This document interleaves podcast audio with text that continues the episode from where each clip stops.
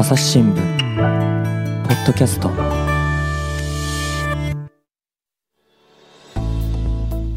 朝日新聞の神田大輔です。今回はですね食文化のことなら何でもござれの編集員長澤光子さんに来ていただきました。よろしくお願いします。ござれじゃないですけどどうぞよろしくお願いいたします。ござれではない、あまああのござれっていう言い方が気に入らなかったですか？あい。えそういうことじゃない。そこまではもう謙虚に生きております。なるほど。でもね長澤さん聞いてくださいよ、はい。長澤さんがねご出演いただいたのはもうだいぶ前ですよね。そうですね。東京にまだいる時でした、えーはい。あの時のええ。ご出演の回が大変な評判で、ありがとうございます。ぜひまた長澤さんを出してほしいというですねあのリスナーさんからの声が引きも切らない。はい、桜じゃないと思います。それを仕込んでる余裕がないんですけれども、なので本当に心待ちにしてたんですよねありがとうございます。なかなかねあのスケジュールが合わなかったり、はい。まあ、コロナがあってね、ええ。大阪に移動になったっていうこともあって。そうなんです。4月から。はい。ねえいろいろこう企画はありつつもなかなか進まなかったんですが、、はい今日こうやってお会いすることができ先ました。登場ってことでね。ありがとうございます。ろしくお願いいたします。今日はそれではい。何の話かっていうことではあるんですけれども、ええ。なんかテーマとかあるんでしたっけ、はい。今日はですね、うん。あの調理の科学というか、まあ、料理と科学について私たちが取り組んでいる企画を通してお話ができたらというふうに思っています。うん。あのまあ、料理のレシピは本当コロナでねさらにあのいろんな方が、えー参入もして増えたんですけれどもあの、まあ、新聞社がやるとして何か役に立つあの社会、まあ、まあ大きく言えば社会を前に進めるために役に立つあと、まあ、根拠のある情報を分かりやすく伝えるっていうような、まあ、得意なところをうまく使って料理の欄ができないかということで考えた、始めていたのが、まあ、2019年の4月からご飯ラボご飯ラボっていうぐらいで家庭料理の、はい。まあ、実験室なんですね。うんでいろんな意味で実験をしてみようってことで取り組んだんですがこの中に、えー取り込んでいるのがその科学の視点なんです。うんうん。であの高校の時に赤点ばっかり取っていたねあの科学で。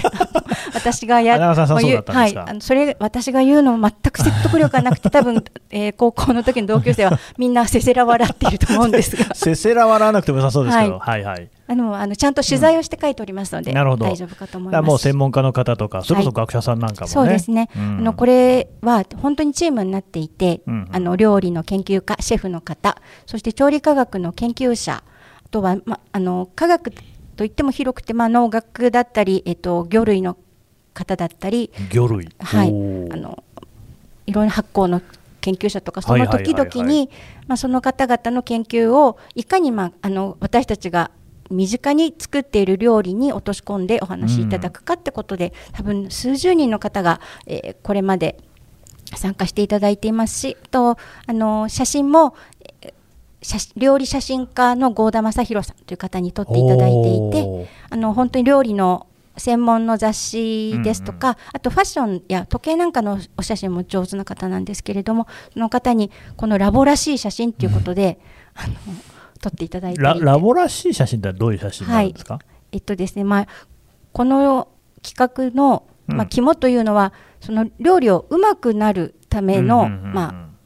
レシピ集であるということでその一番美味しいポイントであるとか、うん。あのその調理のここをこうしここが強調したいところだっていうことを、まあ、本当に料理と食べ物によった写真を撮っていて、なので、えー、と盛り付けもほとんどしないことが多いですしあの確かにそうかも、そうです。ね、もうであのいわゆる食卓の雰囲気作りみたいなものは逆にもう一切排していてで基本的には黒をバックにして本当に料理とその食材とその状態ですね。こんがり焼けているとかとろっと煮上がってるとかはあ。そういうところを見える写真というのを、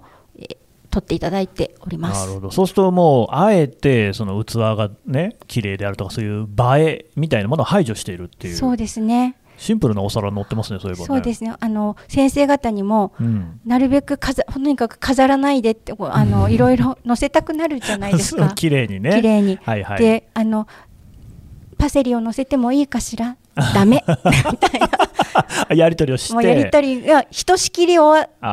って今はもう皆さんあの、なるほど、はい、こうよねっていうあの科ラボらしさを、ねはい、先生方も分かっていただいてます。まあ、実際問題、そのパセリって自宅で例えば何かを作る場合に、ええひょいとこの冷蔵庫の中に入っているっていうご家庭はあんまりないかもしれないですし、そうですね。確できるものでやるっていうことになると、これね、もう論より証拠でまず、はい。ご飯ラボのサイトって本当こう見ていただきたいですよね。あぜひですね、あのうん。朝日新聞デジタルで、あのまあえー、と無料の会員登録すればあの最近のものは見ていただくことができますので、そして動画もあの本当に、えーそうそう。ついておりまして、うん。やはりね言葉を尽くして説明しても説明しきれない料理ってあって、例えばシューマイの包み方を言葉でだけで説明する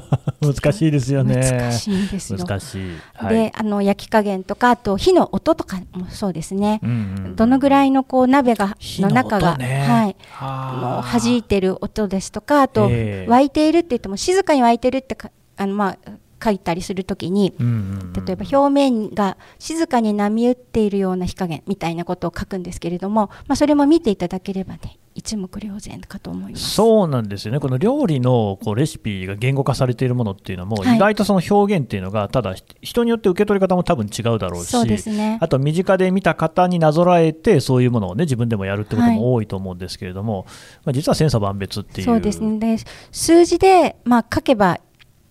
ももちろん正確なんだけれどもかといっていちいちこう4センチ5センチっていうものだけが羅列されていたりと 100g200g と言われても、まあね。なかなか難しいこともあってただあの目安となるためうんうん。にきちんと計量をした、あのレシピを載せていますしだからこの間も煮干し 8g でも丸かっこ小さなもので56匹みたいなそういうような書き方をしたんですが、まあ、より皆さんが分かっていただきやすい表現を、まあ、チーム皆さんと検討しているというね、あえてそのグラムとかだけじゃなくって、ちゃんとその何匹分になるとか、えどれぐらいの大きさになるっていうのが感覚的に分かるようにもしている、これ、なんか動画も、はい。まあ、今時のその料理動画って、な大変凝ったものも多いじゃないですか。もうエンタメとしてはね。そうですね、はい。よく見るのが、ええ。そのすごい、えーなんていうのかな、真上から垂直に見下ろす感じの映像で、なんかどんどんいろんなものええ。がそこに入ってきて、こうクローズアップするような感じで、そこにね、こう入っこうカットインしてくるものが、もうなんかすごい綺麗な感じのね、はい。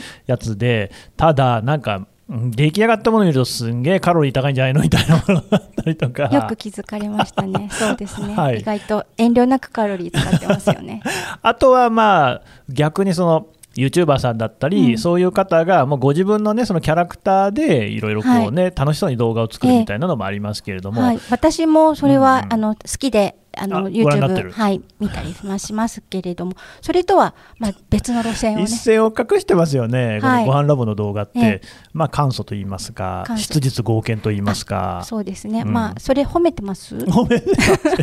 いでもやっぱりじゃあ自分で作るときにどこが大事かっていうことに関してはもう完全に考えられてるなっていうとそうころがね。ですね。あの何度も、まあ、手元で止めたりしながらそうなんですよ。そうそうそうそう。あの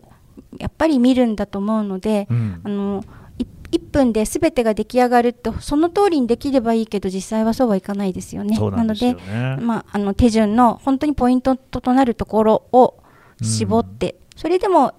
のあんまり長くなるとやはり皆さん飽きてしまうっていうこともあるので、うんうんうんうんだいたい1分ぐらいに1つのテーマではみまとめるようにしております。でだからやっぱり料理をする場合のその、まあ、だから手元っていうのをねちゃんとすごいこの動画には映ってるんですよね。そうですね案外映ってないのもありますからね。ええあの真上からもちろん映すっていうやり方も一つの方法だけれども、実際の目線に近い形をとっていて、あの先生の肩越しにカメラを構えてあのと撮影してるんですね。だから自分でまな板を見てるような画角っていうものにしていてカメラの中にしょっちゅう先生の頭がチラッチラッチラッ入 入ることがあってあ先生また頭頭みたいな。よくあの撮影現場であの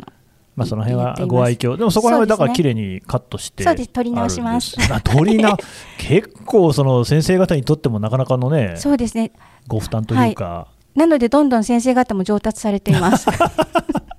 なるほど。あとやっぱりこうね聞いてるのがこのクッカリーサイエンスっていうのがねはい。入ってるじゃないですか。さすがのは発音でございます。そうなんですよね、今ちょっとね、言ってやろうかなと思って、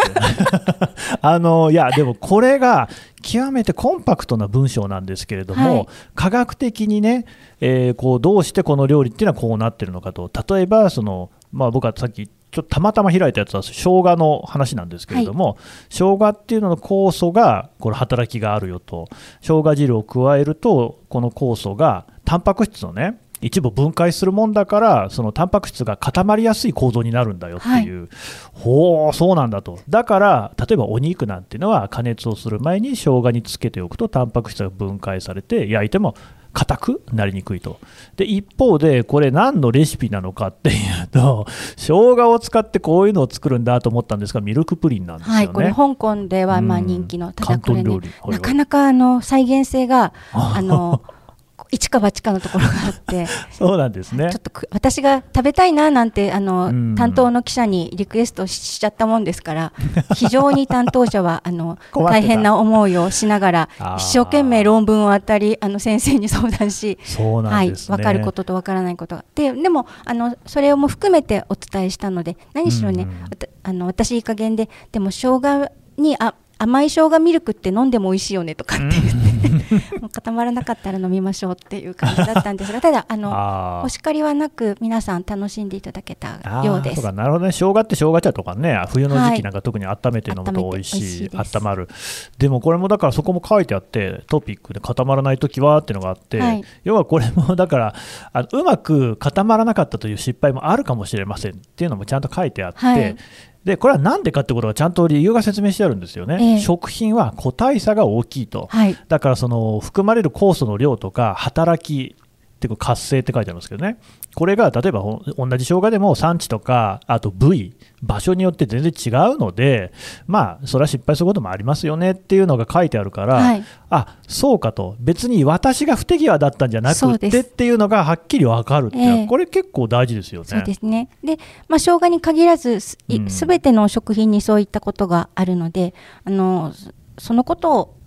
合わせて皆さんにお伝えできたのではないかと、ポジティブに 考えております。なるほど、はい。さてですねしかしこういっぱいいろんなもうすでにねご飯ラボの記事あるんですけれども、一つ大変なねツイッターで反響を呼んだのがあるんですよね。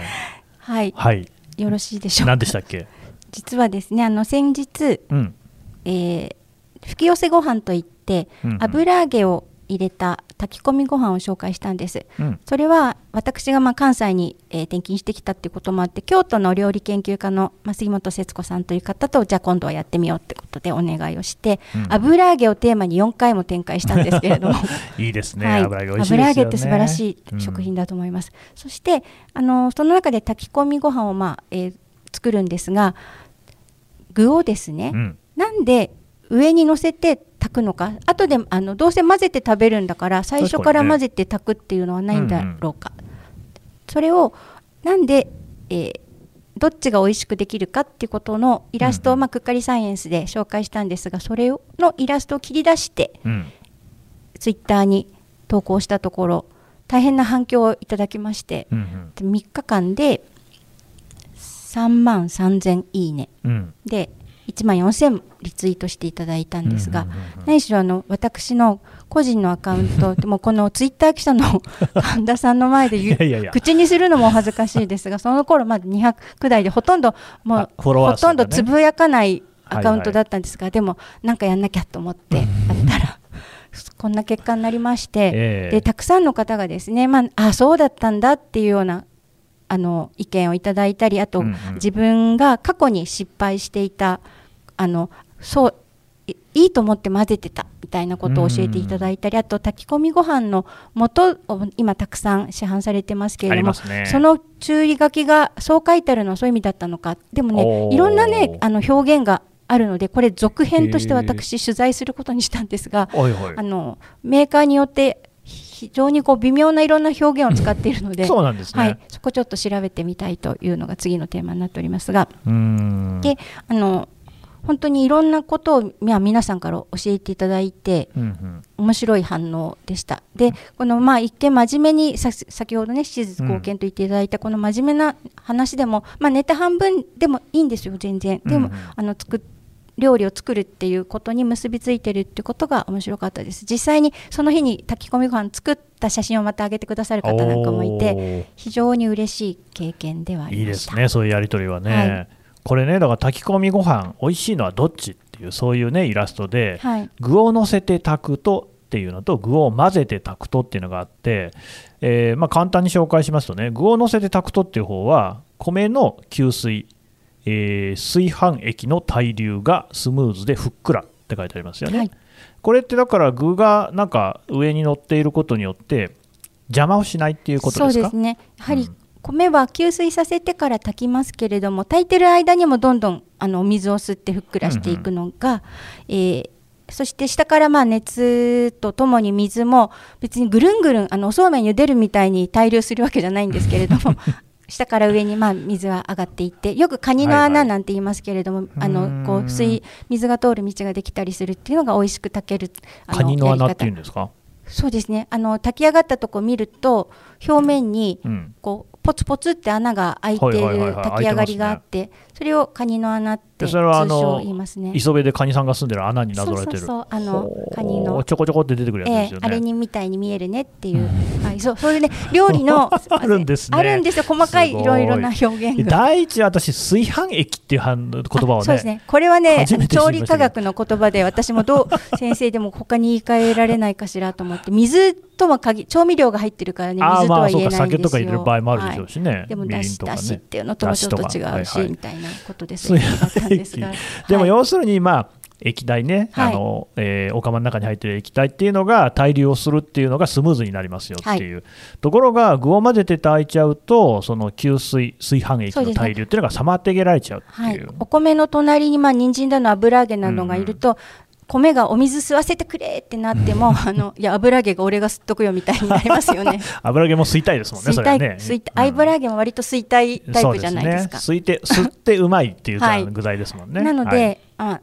えーまあ、悪さをねちょっとする 悪さっていうか、はい。もう油揚げ的には何が悪いんだと思ってるでしょうけどね。そうです。かもしれません、うん。うん特にですね先生から教えていただいたのがひき肉のようなそのタンパク質の素材はそのタンパク質が流れ出ることでですね余計にお米がお水を吸いにくくなるということもあるのでよく釜飯鶏釜飯みたいなありのとかで、まあ、生で入れることはあんまりないと思いますけれども、うん。それももしまあ混ぜちゃったりするとかなり悲しい結果になるのではないかと思って、ね。であの炊き込みご飯って世界中にありますよね、うんうん。あのピラフ的なものは。ポロポロとかね中東のも美味しいですよね。えバガリーポロなんつってね、はい。美味しいですよ。あれもうんですね、やはり作り方を見るとだんだんにあの重ねて混ぜては炊いていないですね。なんかそうなんですね。まあ。世界中皆さんそのようにしているんだなと思って。私も一回ウズベキスタン料理をなるべきうまいですよね。習いに行った時に、はいはい。やはり下にお肉お米上に人参でと竹ぐ竹串っていうか棒でですね穴を開けて、うん。ちゃんと下からすこう対流するように炊飯液が穴を開けて、ね。あの作っていたので後からこれだったのかってうんうんうんうん。思いました。なんかねだちょっと素人考えだとやっぱりそのいちゃんと混ぜた方が味がね染みるんじゃないかとか、はい、よよかれと思って混ぜたい思気持ち、ね。ええ。でも確かに言われてみればそうで、うん。あの皆さんのそのツイートの中にも早く知っていればよかったとか、あ今までなんとなく親がそういうふうにしていたのがこんな理由があったのかとかあのいうことも言われて、ねとても良かったと思います。で多分い一回覚えてしまえばもう忘れないこですよね。となので。これまさに市政でこう受け継がれてきていた知恵の言語化っていうことですよね。実際にそのどのレシピを炊き込みご飯見てもみんな基本的に上に乗せて炊くように書いてあるんですよね。うんああやっぱりそうなんですね。で私も以前、まあ、質問したことがあったのでこのことは知ってはいたんですけどこのようなまあ明確な理由っていうことはあの本当に今回教わってきちんと、えー証明していただいたっていうことは初めてでした。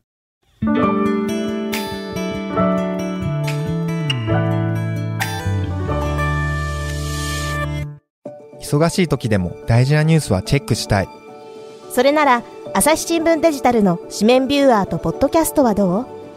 紙面なら見出しの大きさで大事なニュースが一目でわかるしポッドキャストは通勤中でもながら聞きできるよ。いつでもどこでも。朝日新聞。だから長澤さんのその問題意識として、はい。こういうね、今回の話もそうですけれども、まあ、なんとなくとか、こういうもんだよと、したもんだというようなものが、料理の世界にはまだまだいっぱい残ってるっていうのがあるんですね。そうですね。あの以前でしたら、まあ、家の中で親からこうもそうですけれどもあと地域の中でとかでこう手と手あと人と人を介して料レシピっていうのが伝わっていた時はまあ聞き返す相手がいたんだと思うんですけれども、今はメディアが皆さんのまあ情報源になっている時にうん。ただ言葉が羅列して書いてあっても、その意味がわからないとずっと、でしかもそんなに覚えてられないですよね。そうですね。といつまでもやっぱりレシピを見ながら作ることになるしでもこれを省いていいものか必要なのかってことも理解ができない、それにあと、まあ、変に権威変にって言っちゃいけないけど権威づけたがるこう一派もいるじゃないですか。そうすると。いるんですね、それね。はいはい。そうすると日本料理とはこういうものだとかいうこと。あとうん。やたら愛情論を振りあの回してなるほどね。まあ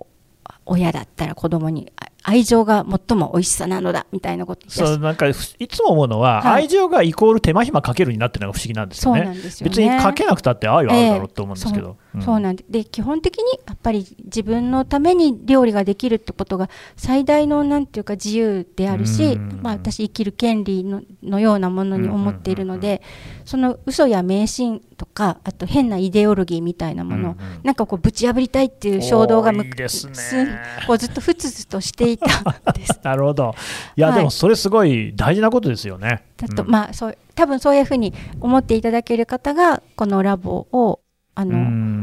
読んでいただいてるかなとも思うんですけれどしかも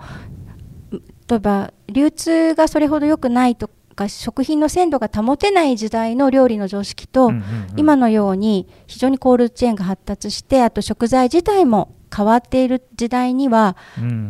かかつては必要だったかもしれないことでも、うんうん。あんまりもう必要ないっていうようなことを全然更新されないで、うんえっとレシピに書かれている場合も、まあ、見受けられるわけですよね。でうん。それはせちゃんと調理科学の研究者の方に伺えばあのそれは、えっと証明できない証明されてないっていうことも教えていただけるし、うん。やはり根拠があるんだってことも逆に、まあ、教えていただけるってこともあってあのなん今分かりうる、まあ、科学なのでまた変化もするかもしれませんけれども今分かりうる範囲で根拠のある情報を、まあ、そんななんか肩に力入ることはないんですけれど。も そういうこう記載は一切ね、ご飯ラボの方には出てこないですけれども、もうふにゃふにゃした、ね、感じなんですけど。ふにゃふにゃしてないけど、はい。まあ普通に料理をね、やっぱり科学的に検証してるんですが、根底にはやっぱりそういう思いがあるっていう。はい、あのそれは別には私たちだけではなくて多分料理を、えー愛する方たち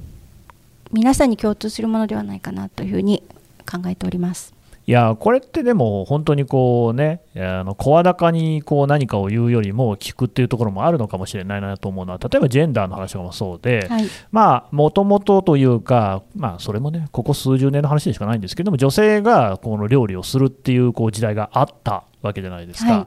でそこで男性がね厨房に入らないなんてこともあったわけですけれども、そこで一つの壁になってたのがその手間暇だっていうところもあるかもしれないじゃないですか。そうですね。うんやっぱこう面倒くさいってことになるとやらないでも男性だって別にっていうかむしろね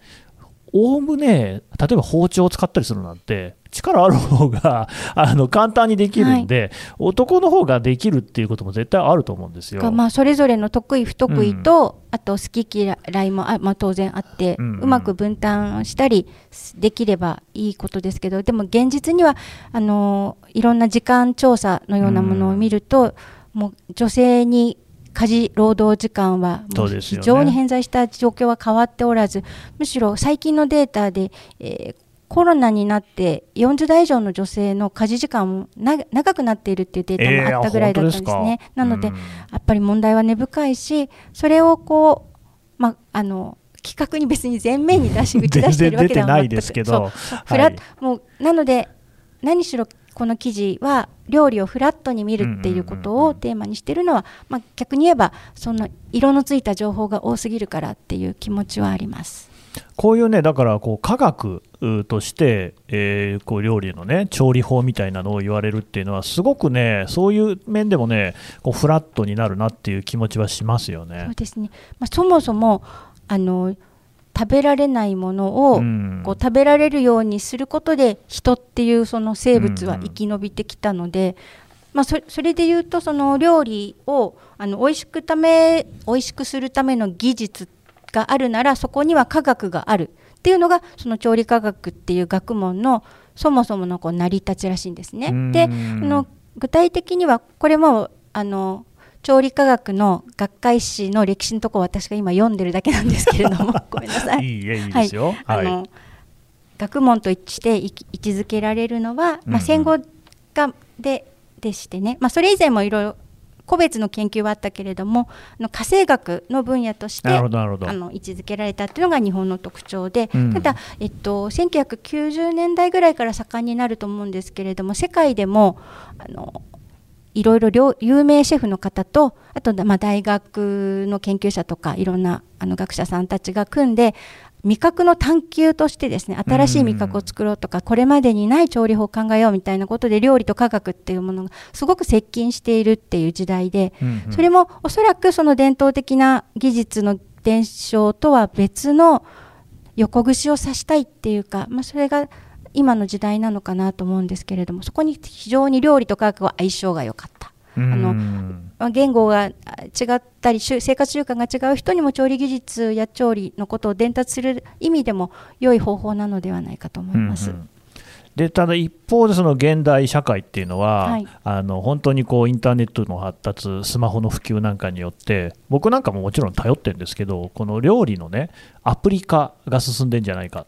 アプリで見てこうやるっていうですね。だからレシピとかってまあ普通に載ってるし、ええ。まあ、もちろんご飯ラボ以外のところにもそういう動画なんかはあるわけですよね。はい。だからそういうのを真似すると、まあなんかそれなりのものはできるっていう、ただ、それだとやっぱりその料理そのものの面白さみたいなのにはもう一つ踏み込めないのかなっていう気もしてるんですけど、どうでしょうね。そうですね。あのよく今、えー料理関係の編集者の人から聞く言葉としてやはり料理を体感するってことをどうやって伝えるかっていんうん。お話があって、まさにあのラボでも考えているというか、まあ、そういったちゃんと言語化は私できてなかったですけれど、まあ、本当にそうだなと思ってただあのこのレシピ通りに作ってみると、まあ、読んで納得して作ってみる見て、うんうんうん。あと食べて美味しいその通りにできたってここれほどやっぱりたなんていうか実感することはなくてそこに料理の喜びがあるので、そうするとまたもう一回作ってみよう。要は、えっと、料理をレシピに作らされてるんじゃなくて、はいはいはいはい。自分が作っているっていうこう、うん主体的な気持ち。なんで今日こんな真面目な話してるんでしょうか？すみません。いや別に僕がそのあの誘導してるわけでもなくて、長澤さんがそういうふうに本質的に真面目な方だっていう、あい。やあの素敵だと思いますよ。いえいえはい。お恥ずかしい。あのやっぱりややってる感っていうのがね自分にあると楽しいしそ裁量がだってキッチンの中ではまあ王様でいられるわけですよね 自分が。そうですよね、はい。えーまさに包丁振るってるからね。はいもうすごいえー。危ないですよね。そうですよ。危ない王様でいられるので。ら大変だよと。はい。そのなんかこう自分の楽しみってことを、うん。あの得られるための情報であったらいいなというふうに思考えています。あれなんですよね、もう本当に今、スーパーなんか行ってますよ、すごく便利だから、僕も活用してるし、活用すればいいと思うんですけれども、本当電子レンジにこう入れて、チンとやればね、すぐに美味しいものができるっていうのもあって、忙しい時と疲れてる時とか、そういうのに頼ってもいいと思うんですが、まあやっぱ毎日それっていうのも味気ないじゃないですか。そうですね。うまく使い分けができて、うん。でその時にあのなんでしょう罪悪感って全然必要ないじゃないですか。ないです、ないです、そんなもん。なのになんかみんなさっきのまだ手作り呪縛があっての規範が、ね冷凍餃子問題ね。うん、あそうそうですね。あとポテトサラダのとかもありましたね。ポテサラ問題はいはい。ありました。冷凍餃子の何が悪いんだ、めっちゃうまいじゃん、あとその手間の部分を、はい。あのね、メーカーの方がね、ええ。業者さんがやってくださってるっていうことですからね。うん。だからそれはもう使い使い分けをすれば良いのであるのにうん。じ現実にはそこにを利用しているのに変に後ろめたい気持ちになるっていうのももう嫌なんですよね。だから選べるもっともう堂々と自分の好きなようにあの選んであと、まあ、自分と自分の周りの人が幸せになって楽しければそれに越したことはないと。だからまあそれもある種の科学かもしれない、つまりはい。冷凍食品っていうものがどういうふうに作られていて、ええ。どういう工程で、どういう背景があって、スはい。ーパーに並んでいるのかみたいなのを知っていれば、その罪悪感も減るかもしれない、なんか今、料理のそのブラックボックス化みたいなのがちょっと進んでる気がするんですよ。ああなるほど。だからアプリとか見て、表面をなぞるだけだと、やっぱりブラックボックスのままじゃないですか。はい。だけど科学とかで根本的にあ生姜ってタンパク質をねこういうふうに酵素が分解してあるいは固めてみたいなのがあるんだっていういうのが分かると、ほら、あの玉村豊さんのね、はい。料理の四面体っていう名著がある、はい。あれは何でしたっけ、水と空気と油と油と熱ではい。料理っていうのは因数分解できて、古今東西すべての料理っていうのははい。その4つの要素で説明できるっていうすごい本なん本ですけど。当に私もめちゃめちゃ影響を受けました。まさにああいうことでその料理って科学的にかなりの部分説明できるわけじゃないですか、でそれを知ることによってあのだからあのた玉村さんの本を読むといろんな応用ができるってことが分かるわけですよね。そうですね。あの日本のまあまたこれも戦後だと思いますけど、こう和洋中っていうよくジャンル化で言いますけれど、まあこれだけね家庭の中でバラエティ豊かな食事をしているということも非常に誇っていいことではある、うん。うん反面、えっと日本料理はこう、中国料理はこう。あとイタリア料理はこうフランス料理はこうみたいにそれぞれのその体系を持ってきたから、あの同じ調理操作をしているのにまるで違うことのように感じちゃうとかはいはいはい。考えちゃうと。ああのあさっきのお揚げさんの話でに戻りますとあのその杉本先生という料理研究家の方がお揚げさんは精進のベーコンだからっておっしゃったんですよ。おーなるほどね。まさにうん油があって、ねまあ、大豆のタンパク質があって。うんであので大豆は結構グルタミン酸多いのでうまみも出ていてっていうようなことをするとまああのイノシン酸とグルタミン酸の違いはあるにしてもベーコンですよね。で確かにはい。ね、で、えっと、炊き込みご飯に入れたりおつゆに入れたりしてるときは具にもなってるけど味出しをしている。出あ汁出てます。まさにベーコン そういうふうに置き換えて考えるとうん。非常にこう料理が面白くなるしあとうん。応用が効くのかなと思って。でその先ほどの炊き込みご飯のツイッターの時も一人の方がつぶやきでなんか炊き込みご飯ってすごい勝手にハードルが高い料理に認定してたけど、うんうん。なんか乗っけて炊けばいいんだなって思ったってもうこれもすごい。すっごい感動したんです。これ目から鱗ですね、はい。本当にそうですね。ね、なんかあ私たちがこうそういうふうに思ってもらうといいんだろうなっていうことを先回りして書いてくださっていたので、非常に感動したしやっぱり教わることばっかりですねと思います。なるほどね、もうだからそういういろいろなこう、ね、発見があって、それでまあこう料理っていうものを科学的に見るっていうことが、いろいろなことを、ね、自由にするっていうところがあるんでしょうね。自由に。誰でも参加ができるので、うん。特に今、えーまあ、子供もそうだしあと高齢になってからいろいろなまあ生活の事情もそのポジティブなことだけではなくてもなんか矢面に立っても明日から料理とか自分の食事をなんとか自分で賄わなきゃっていうふうにいつ人生の中でなるかわからない。時にやっぱりそれを楽しいことっていうか、まあ、自分の裁量でできることとしてあの捉えてもらうために役に立てるといいんじゃないかなと思っています。あの実際ラボを始めてからあの投稿やそのメールで、まあ、質問やあとあの分かりにくいっていうようなひあのなんていうかなもうちょっとこうしてくれっていう改善要求も含めて、幅がすごく広くなったんですよへねー。投稿してくださる方の。例えば、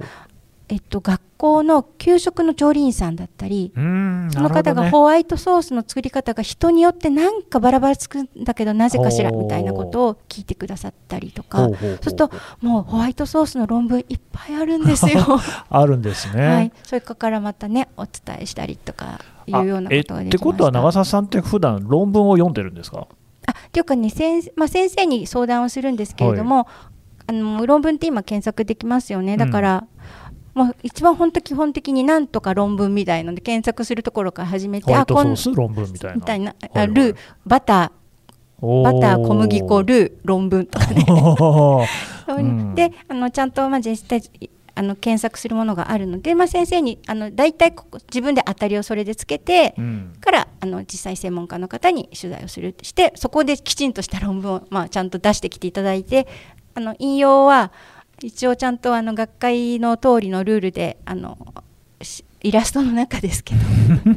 やってるってやっておいう。ります。でもまあだからそれも専門家のね、それこそ先生方が監修もなさっているわけですし、はい。非常に厳しいんです。曖昧なことを書くとむ 当たり前なんですけどあの言えないことを書くなっていうことはすごく言われています。いやだからこれ実はでも本当同じですねその新聞記事においてと思います。僕はその特派員だったから、はいやっぱり国際関係の記事なんかで、えーいい加減なことを書くと、やっぱりこうね、あの国際政治学の先生なんかからですね、こうやっぱりご批判をいただくわけですよね。で、ああ、そうだなと思ってこう反省したりもするわけなんですけれども、料理とかって、なんだかその、まあ、例えば国際政治と比べたときに、こうちょっとこう卑近なものみたいに見られがちですけれども、本質は全く変わらないですね。まあ、そうですね、そのつもりではあるし、まあ、そういうふうに言っていただけると、あのみんな頑張っているチームのやりがいにもなります。ありがとうございます。いえいえ、調理科学っていうのは、歴史としてはどんな感じになってるんですかね？だからちょっと今日ちゃんとした本を持ってきてないんでねあのもうる覚えになりますけど、はいあのまあ先ほど言ったようにその日本では、えっと、戦後の学校教育の中教の中に、まあ、位置づけられたっていうのですけどでも考えれば例えばブリア・サバランのビミライレイさんとかあれはブリア・サバランが19世紀から20世紀ぐらいの人ですけど、うん。あの中にも調理科学的なことは含まれていますしあのあと日本あブリアサバン19世紀か。でその後日本だと食い道楽。うん。食道楽。あの日本のブリアサバランと言われて村井玄斎の産経新聞に連載した、まあ、小説でありながらもあれすごい食品衛生とか公衆衛生みたいなことの、まあ、啓蒙書でもあったんですけどその中にもおそらく調理の科学的なことは書いてあるしあのもっともっと多分古くから、えっと料理を科学的にっていう視点はあったのだと思います。ぜひまた専門家の方にそれはお聞きしてみたいことですね。うんうんうんうん。だからその長澤さんがね、えーはい。おっしゃってるのがこの食べられないものを食べられるようにしたのがそもそも料理の始まりだよとはい。いうことなんですね、あそうです。だから、うん。あの生肉はやっぱりそのまま食べられないからええ。焼こうみたいなことで、それも調理じゃないですか焼くっていうのはね。でしかもそのえっとい狩りに行った先で、うん。えーそれを、まあ、生肉でも食べられないわけじゃないけどでも時間経つまあね。ばどんどん、あの悪くそのままそこでこうかぶりつかないといけないみたいなね、だからつまみ食いしてる部分例えば果物を山に行って果物を食べて食べている時にはそれは料理ではないんだけど、うん。それを集落っていうか、まあ、集団の中に持ち帰ってきて分けて食べやすく例えば種を取ってあげるとか、うん。うんうんまあ、皮取って昔の人がそれしたかどうかちょっと分かんないけど、うん。もっとガブガブやってたかなとまあ、今でもあのはい。フランスとか行くとブドウとかってね皮も種もみんな丸ごと食べますからね。はい。もうもう本当にほまだ人間が今のような姿じゃない時代からですね。あのそうやってもうお猿さんとうんに近い時からもそうやってわ集団に持って帰って分け与えたりあとき切って食べやすくしたってことが、うん。うんまあ料理の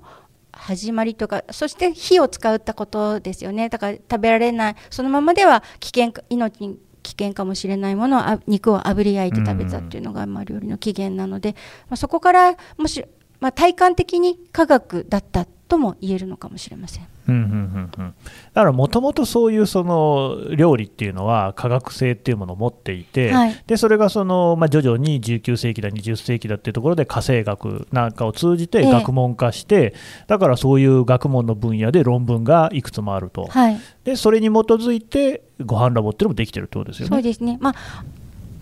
基本的にはまず食べたいレシピや作りたいレシピ。あとさっきおお伝えしたようにこう料理をフラットに見るときにどういうレシピとどうであればいいかっていうことから考えるんですけれどもじゃあそれをどうやったら再現性高く上手にできるかっていう時に科学の知恵をお借りしているという感じでしょうか？うーんこれだからまあいろいろねあの面白さと同時に難しさもあるなと思うのは、ええ。やっぱりそういうその科学っていうものによって料理がそれこそ因数分解のようにされてね、はい。でそれでさまざまなことがフラット化するのはとてもいいと思うんですよ、ええ。一方で料理ってさっき長澤さんが指摘されたようになんか常にそのやっぱり文化風俗あるいはその伝統みたいなのとこう密接に絡みついてるじゃないですか。例えばあのアフリカのケニアっていう国で主食にウガリっていうのウがあるんですけど、まあなんかこう穀物の粉をこう湯で練り上げたようなね、うん。ものなんですけど調理にねやっぱりね3 4 0分かかるんですよ。うん。でこれってまあ日本のお米なんかもすごく似てますけど、僕イランにいた。ええ。でイランの米の炊き方って日本とはまたちょっと違うんですけれどもゆ湯炊きするんでしたっけ？そうそうそうそうう。ん。めちゃくちゃ手間がかかるんですよね。うん。でそれがやっぱりそのかなりい家事として労働の負担が重くて、はい。でそれが女性がやることになっちゃってるから、女性をそこに縛り付けていたっていうような部分があるし、あったでそういうのっていうのも、でも本当はね、こう解放した方がいいんじゃないかというふうに思う一方で、はい。やっぱり伝統的なやり方で食べ物を作りたいっていう要求っていうのもこれまたあるじゃないですか、このあたりのこうバランスの取り方っていうのが結構難しそうですよね。そうですね。本当にそこは難しいしうんでじゃあ伝統を残すからって言ってそれこそ博物館に入ってしまったらもう料理じゃなくなってうんしまうので,、もう考えることではあります。まあ、うんでも進化はしていくっていうところはあるけど元となったものをなくしたくないしあの食べ物って今菅さんおっしゃったみたいにその地域のそれこそお祭りとか集落コミュニティそのものの表現だったりもするのでそうですね。なんか理不尽なことはなくしたいけれどもそのもともとそれが成り立った意味価値っていうことはもう一方で評価するってまあ多分両輪があのまあ逃げてる感じですけどね。でも、お餅つきとかもやっぱりみんなであれ、ぺったんぺったんやるっていうのがだ大事なわけですよね、多分行為として。そうですね、うん。あの和菓子屋さんから伺ったんですけど、まあえっと、以前だったら本当水車でねおも、うん水車のようなもんでお餅ついててやっぱりそれだからできるお餅っていうのもあるそうなんですよ。がらまあね、誰も知らする作る人がいなくたって知ってる人がいなくなったら料理は消えちゃうあでもその時にレシピっていう文字でそれが残っていることで、まあ、何かの時に再現性が再現することができたら、まあ、それはそれで意味があるかなとも思います。だし、まあ、やっぱり少なくともその本当はやらなくてよかったことみたいなのがあったとしたら、はい。そこをこううまくねこう省けるというのも、まあ、科学のできることなんだろうとは思いますしね。そうですね、うん。まあ、あんまりやっぱり手間ばっかりかかっちゃってもね、あまあそこら辺がこう難しいところではありますが、はい。ご飯ラボっていうのは別に今言ったような話は全然しなくて そうなんです。普通に科学的にね、料理をこう、ええ普通にもう読むだけだと科学的であるかどうかもそんなに意識しないぐらいの記事ではありますよね。そうですね。あの痒いところには手は届くようにっていうことで、あの、うん多分紙面を見ていただくと。も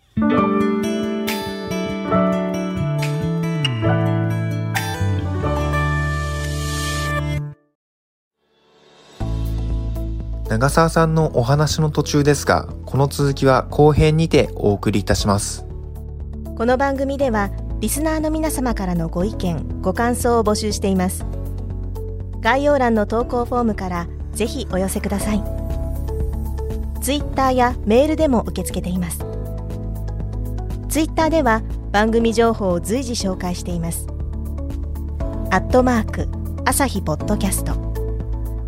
朝日新聞ポッドキャストで検索してみてください。